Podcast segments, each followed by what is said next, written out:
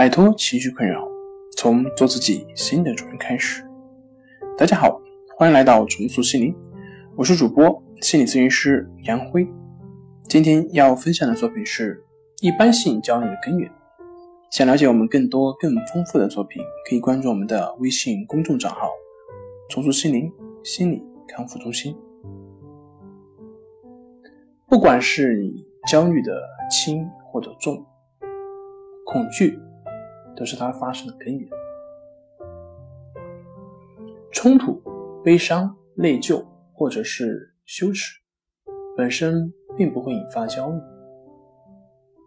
但只要在这个过程中产生恐惧，就会引发焦虑。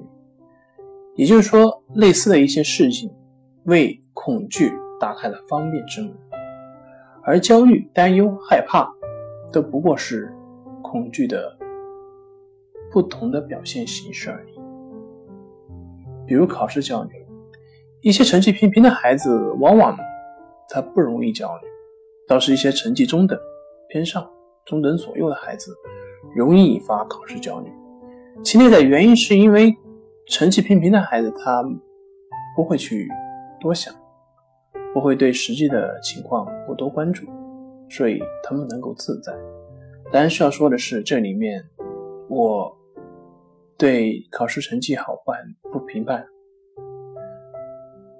但是从相反呢，就是不管是成绩怎么样，只要是他们去琢磨这些考试成绩，担心之后的结果，为这次考试而担忧，或者是为考试后感到不满，那么他就在为考试焦虑准备好了发育的土壤。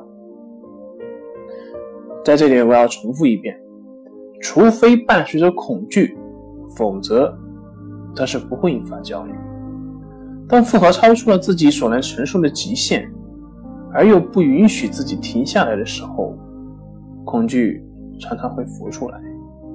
不过和很多人所认为的不一样，随之而的焦虑不是因为负荷本身产生的，是由于恐惧所引起的。好。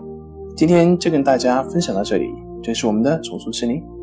如果你有什么情绪方面的困扰，都可以在微信平台添加幺三六九三零幺七七五零幺三六九三零幺七七五零，既可以专业咨询师对话，您的情绪我来解决。那我们下期节目再见。